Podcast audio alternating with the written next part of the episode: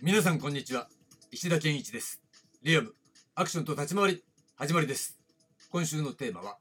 立ち回り4次元定義ということでどうぞお付き合いください。さてと、え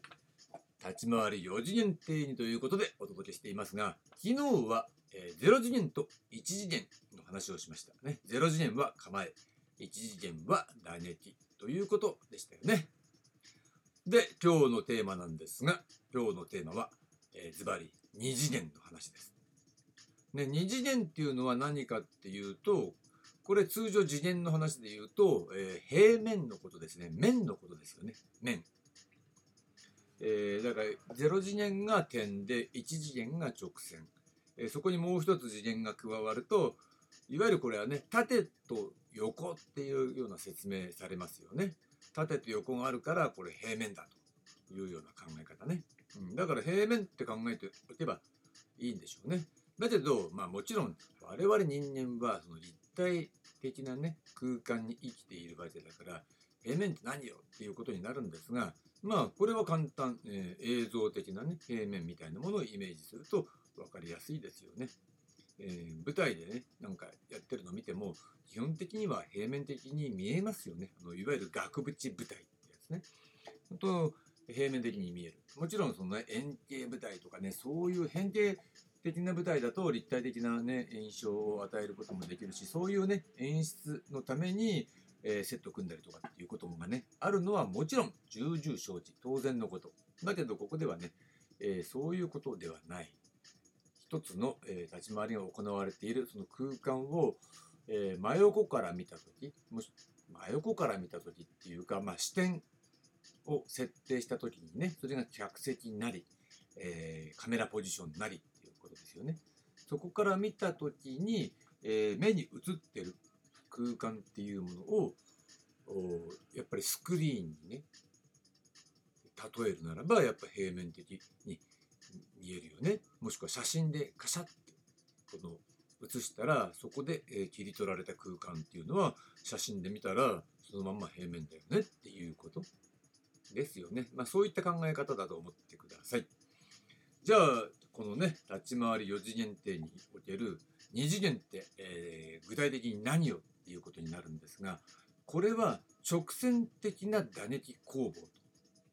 いうふうに、えー、私は定義しています。どういうことか。えー、直線的なね、打撃の攻防っていうのは、基本的に平面的になりがちなんですね。うん、なるほどと。じゃあその平面的になりがちって何か分かったような分からないような。どういうことっていうことなんだけど、まずね、直線的な打撃の攻防っていうことね。直線的な打撃の攻防っていうのは、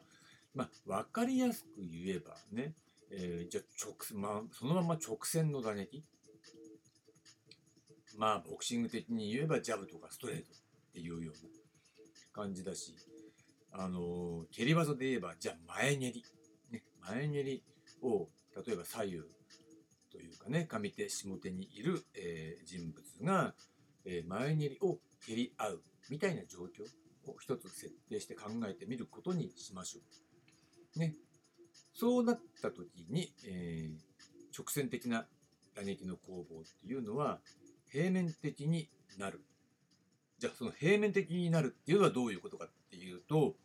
これはすなわち横位置が継続化されてしまうっていうことなんですよ。ね、ここのこと、えー、縦位置横位置が分かってる人だったら、ああ、なるほどと。いうことが分かるんじゃないかなと思うんですが、そうでしょ。例えば、えー、片側、上手の人が前蹴りを蹴りました。えー、下手の人が受けました。で受けてから下手の人がもう一回蹴り返しました。上手の人が受けました。っていうことね。でそれを右で蹴って次に、えー、左で蹴ってみたいな形で連続的に蹴り合ったとする。そうなると、えー、縦位置に、えー、状況が変化するっていうことは極めて起きにくくなってくるということなんですね。同様に、えー結果的にはそこのね蹴り技を、えー、回し蹴りに変えたとしてもねじゃあ回し蹴りは曲線的な打撃だって言うかもしれないけど回し蹴りでも同じように、えー、蹴っていくっていうことに対してバックステップしながら避けるみたいなね形で、えー、繰り返していたらそこに技のね、えー、例えば他の技後ろ蹴りを入れるとかねそういうバリエーションを入れたところで、えー、全身交代を繰り返しながら、え、こう攻防を繰り返すっていうような展開になってしまうと結果的にも横位置っていう状況が変わらない。そしてもう一つ言うのは変わらないというよりもそういう直線的な打撃の攻防だと、えー、変化させにくいえー、意識的に変化させようと思わなければ変化しないという傾向にあるわけですよ。だからこれさ結構、えー、普通の、え、表現っていうことを考えないで、えー、なんか見よう見まねで立ち回りやってる人たちとかっていうねそういう動きを見るとパッて見てあ素人だなって分かっちゃう、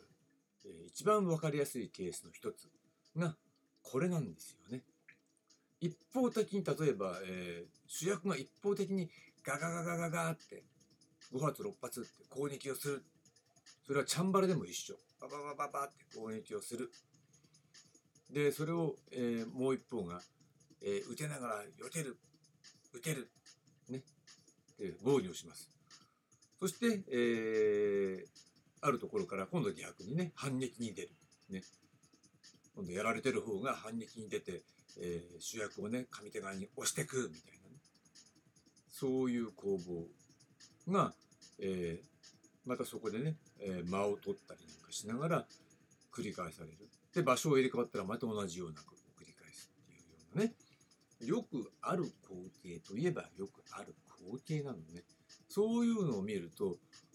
えー、その絵面的にね、え見える光景っていうのは常に、え上手と下手に人がいるっていうような平凡な位置関係ばっかりになっちゃうわけでしょ。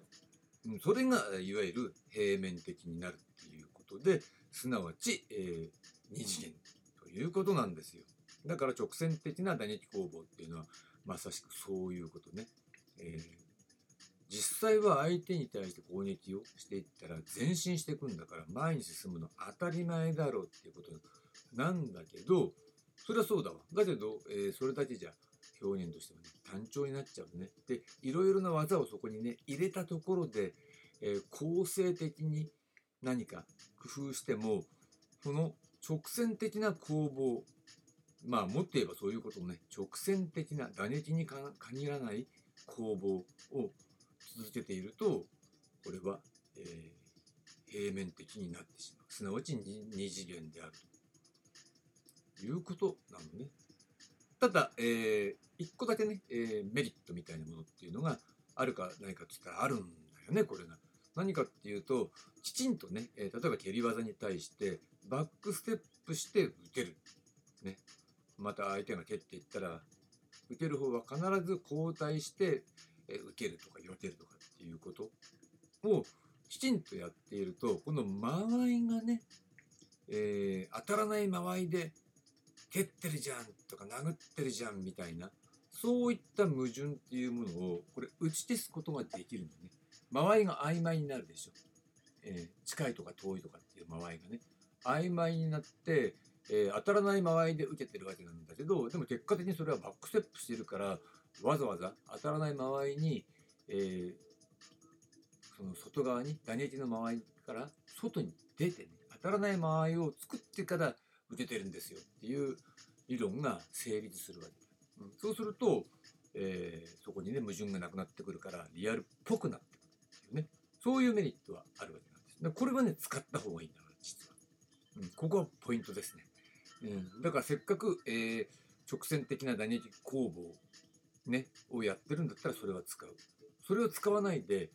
えー、単にその場でいわゆる板付きの状態で蹴りやってたらなおさら平面的になっちゃいますよってね嘘っぽくなっちゃいますよ